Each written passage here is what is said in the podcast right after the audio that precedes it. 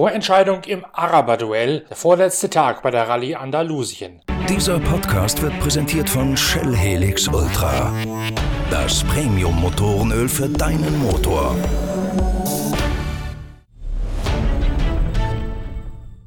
So schnell kann's gehen. Plötzlich wirkt Nasser Al-Attiyah wie der sichere Sieger der Rallye Andalusien, dem Ersatz für die wegen Corona abgesagte Generalprobe für die Dakar bei der Marokko-Rallye. Nasser Al-Attiyah profitiert von einer Strafe, die der eigentliche Sieganwärter und Tagessieger Yazid Al-Raji sich ausgefasst hat. Den ganzen Tag über haben Nasser Al-Attiyah aus Katar und Yazid Al-Raji aus Saudi-Arabien sich einen virtuellen Kampf um Platz 1 geliefert. Letztlich hätte Yazid Al-Raji bei den Zwischenzeiten knapp die Nase vorn gehabt. Dann allerdings gibt es die Strafe, erklärt von Dirk von Sitzewitz, dem Beifahrer von Yazid Al-Raji.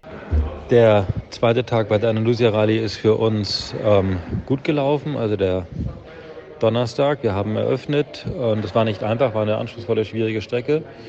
Aber wir haben es geschafft, vorne zu bleiben und auf dem zweiten Teil ähm, unsere Position gut zu halten. Wir haben natürlich als erstes Auto dann Zeit verloren und sind ähm, gesamt auf Platz 2 zurückgefallen nach, nach Tag ähm, nach Tag 2, ähm, sind aber dann mit dem Ganzen zufrieden gewesen. Auto hat gut funktioniert, Navigation, Kommunikation, alles gut funktioniert. Yazid hat einen tollen Job gemacht. Und gestern am Freitag, am dritten Tag, ähm, war Yazid sogar noch besser. Ähm, wir haben attackiert, sind super gefahren, ähm, haben auf Nasser aufgeholt vor uns, waren schnell schnellste Auto auf der Strecke, haben uns zeitlich auf Platz 1 verbessert. Aber dummerweise habe ich in einer Speedzone einen Fehler gemacht und der hat uns dann 10 Strafminuten eingebracht. Bedingt durch die 10 Minuten sind wir auf Platz 5 im Tagesergebnis und Platz 3 im Gesamtergebnis zurückgefallen. Ähm, wir werden heute nochmal versuchen zu attackieren, aber es ist eigentlich keine, nicht, nicht keine große Chance mehr, noch was zu verbessern. Wenn wir Glück haben, kann man auch auf Platz 2 kommen. Trotzdem unterm Strich, ähm, bis hierher war das ein super Rennen, ähm, super Training für uns, ein tolles Comeback für mich. Also nach eineinhalb Jahren Pause und nach meinen schweren Verletzungen ähm, war ja ein großes Fragezeichen da, ob das überhaupt geht, ob ich fahren kann. Und ich habe es mir Mühe, ins Auto reinzukommen und rauszukommen, weil ich so steif bin im Rücken. Aber im Auto drin funktioniert es sehr gut.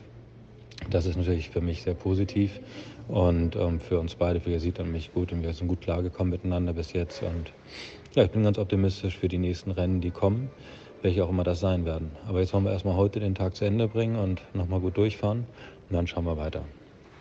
Allgemein ist das Rennen gut organisiert, vor allem wenn man bedenkt, wie kurzfristig das Rennen auf die Beine gestellt wurde. Der Speed ist sehr hoch, Nasser, Mathieu, die pushen ohne Ende und genauso Carlos und Lukas und auch Stefan mit seinem neuen Co. Ähm, alle sind, sind hart am Gas, alle wollen sehen und wissen, was geht. Das ist schon ähm, echt eine harte Nummer hier. Auch der Bernardin Brinke und sein Co-Pilot Tommy ähm, sind, sind stark dabei, hatten gestern Tennisprobleme, aber ansonsten stark.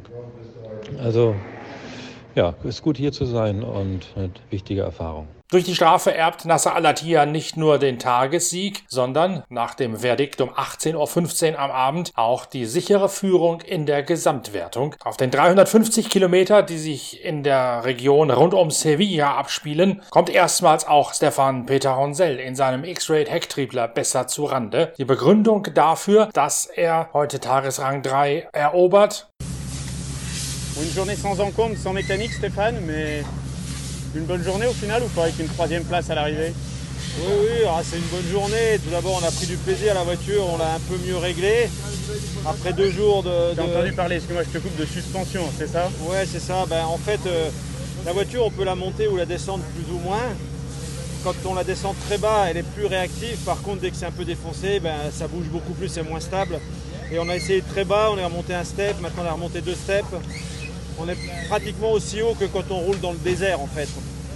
Et ça me donne plus de facilité pour rouler, plus de traction. Et donc, euh, la voiture marche bien, on avait une bonne vitesse. On a fait dans, les modifications qu'il y avait ce matin dans la spéciale, on a fait une petite erreur de nav où on a perdu une minute. Mais euh, quand je regarde les classements, même en enlevant cette minute, on n'aurait jamais été aussi vite que Yazid. Probablement dans les temps de Nasser, mais pas aussi vite que Yazid. Donc euh, voilà, bon, c'est.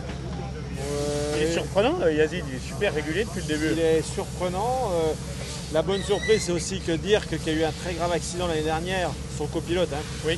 un très grave accident l'année dernière en, en SSV. Ouais, en Et Pologne. retour, il, est, il, a eu des, il a des plaques dans le dos, dans les cervicales, il est vraiment passé proche de la corde actionnelle. Et là, il est de retour dans une voiture de cours, donc ça, je suis surpris. Et bah, tant mieux pour lui, quoi, parce que c'était vraiment euh, effrayant ce qu'il a eu comme crash l'année dernière. Ok.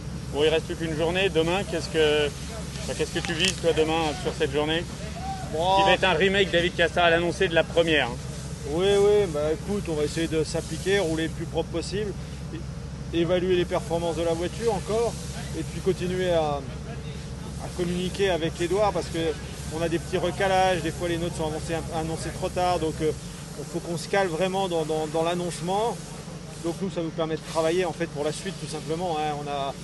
On, est parti, on était 9e le premier jour, on était 6e, on est 4e, mais bon, je pense pas qu'on va encore gagner des places parce que maintenant c'est un peu trop loin. Mais euh, voilà, et finir, euh, finir tranquillement et puis euh, ap- après ça, ben, faire un bon bilan. Mais pour l'instant, le bilan est positif dans la communication. Donc, et, et puis essayer de, s'il y a des ajustements à faire, les préparer pour la suite. Ok, tu seras au point avec Edouard. C'est vrai que tu étais, on le sait, à court euh, bah, de communication l'an passé sur le Dakar. Là, Non. tu le sens bien Bah, c'est bien parce que vraiment, euh, il a vraiment une bonne vision. Euh, quand il m'explique un, un dessin du roadbook, c'est clair et net. J'arrive vraiment à visualiser ce qu'il me dit. Et, et ça, c'est quand on n'est pas dans, dans sa langue natale, c'est quasiment impossible. hein. Donc euh, voilà, après, il a une bonne vision globale de tous les appareils. Le pad, ça lui va bien. Donc euh, non, je suis assez, assez confiant pour la suite. Ok. Merci beaucoup, Stéphane. Man hätte die Bodenfreiheit des Buggys so weit raufgedreht wie sonst nur in Wüstenwertungsprüfungen bei der echten Rallye Dakar. Deswegen sei das Auto jetzt spürbar einfacher zu fahren gewesen und Peter Ronsell hätte deutlich mehr Grip und damit auch deutlich mehr Vertrauen ins Auto gehabt. Trotz eines kleinen Navigationsfehlers hätte er durch die Modifikation so viel besser zurechtgekommen, dass er beinahe an die Zeit von Nasser Al-Attiyah herangekommen sei. Der Speed von Yazid Al-Raji, der sei für ihn weiter außer Reichweite gewesen. Nasser Al-Attiyah allerdings hätte er zum ersten Mal folgen können.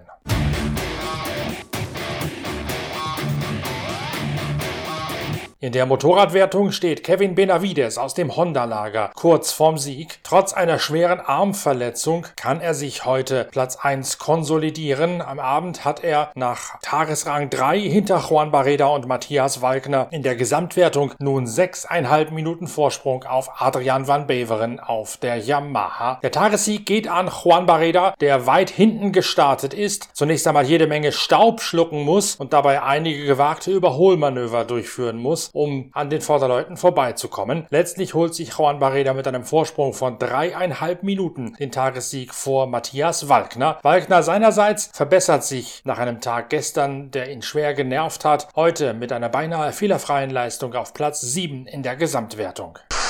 Hi daheim, ähm, gerade ins gekommen.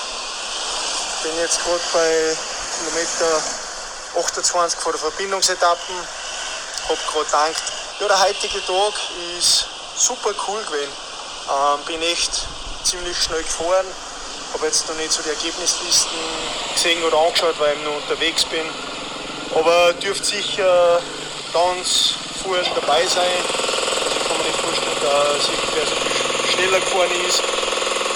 Hab mich bei zwei Passagen ein bisschen verfahren, wo das Roadbook einfach so komisch war, man, ja, ich habe keine Ahnung, wo ich mich verfahren habe. Ich bin ganz normal ins, ins Ziel weitergefahren, habe einen richtigen Weg meiner Meinung nach gefunden, aber das GPS hat dann gesagt, dass ich einen Wegpunkt versammelt habe, obwohl ich nicht wisse wie und wo. Aber es ist leider relativ oft am Tag so, dass sagt, man hat einen Wegpunkt versammelt, obwohl man keinen versammelt hat. Es sind in Summe, glaube ich, heute 300 Waypoints gewesen, damit man einfach das, das Abschneiden von Kurven verhindert, was auch gut ist, damit man weiterhin noch ein paar Jahre Rennen fahren können und nicht irgendwie die, die einheimischen Landwirte ihre Pisten und Felder hinmacht. Von dem her ist das gut so. Aber ja, es ist halt auch relativ viel Aufwand und schwierig, dass man das unter Kontrolle hat. Ähm, ich habe jetzt gesehen, dass ich drei Speed-Penalties habe. Ähm, ein Speed-Penalty weiß ich da bin ich eigentlich von der Geschwindigkeitszone ausgefahren. es hat freigegeben, dass ich fahren kann und auf einmal nach 20 Meter hat mir das GPS wieder reingehauen. Keine Ahnung, was da los ist, aber ist mir scheißegal. Es war auf alle Fälle ein super geiler Tag. Ich habe echt vom ersten Kilometer bis zum Schluss Vollgas pusht.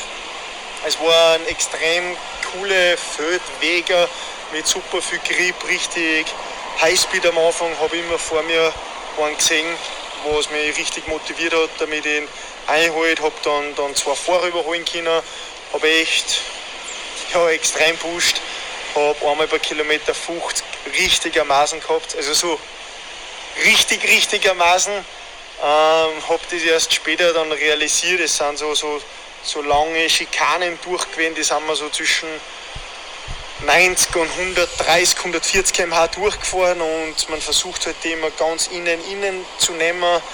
Und einmal war halt in dem inneren Gebüsch äh, äh, 30 cm großer Stein drinnen. Den habe ich halt echt Vollgas hinten ausgefasst. Dann hat es mir so eine mitgegeben und habe es dann zum Glück geschafft, dass ich mit relativ viel Zug und durch das, dass ich am Hinterradl zuerst gelandet bin, das Motorrad wieder gerade erbracht habe, aber äh, da habe ich richtig am Masen gehabt und bin froh, dass das dann umgegangen ist. Ab dem Zeitpunkt war er richtig wach und ich habe jetzt echt keine Ahnung, was in der Gesamtwertung los ist, wer heute noch alle einen Penalty kriegt oder nicht, weil im Ziel haben sie mich schon gefragt, ob bei mir alles passt hat oder nicht. Dann habe ich gesagt, nein, hat auch nicht passt, aber also ich war nicht, war nicht der Einzige. Bisschen ein Chaos da, aber sind wir froh, dass wir Rennen fahren, dass wir lässige Rennen fahren, dass nichts Gröbers passiert ist und freue mich jetzt auf morgen Attacke und man sage euch, heute habe ich wirklich gescheit andruckt. Juhu! Macht es gut, ich fahre jetzt weiter und einen Tag haben wir noch vor uns. Ciao! Nur knapp außerhalb der Top 10 liegt Sebastian Bühler aus dem Hero Speedbrain Team mit der indischen Maschine. Ähm, heute war ein sehr schneller Tag, ähm, richtig viele schnelle Strecken. Am Anfang von der Stage hatte ich ein kleines Problem. Ähm, das konnte ich dann lösen, habe aber ziemlich viel Zeit verloren und dann auch ein bisschen Staub erwischt. Aber im Allgemeinen war es, glaube ich, ein guter Tag, weil wir haben geschafft, das Problem zu, zu lösen. Das auch ein gutes Training ist und ja, hoffen, morgen geht es gut weiter.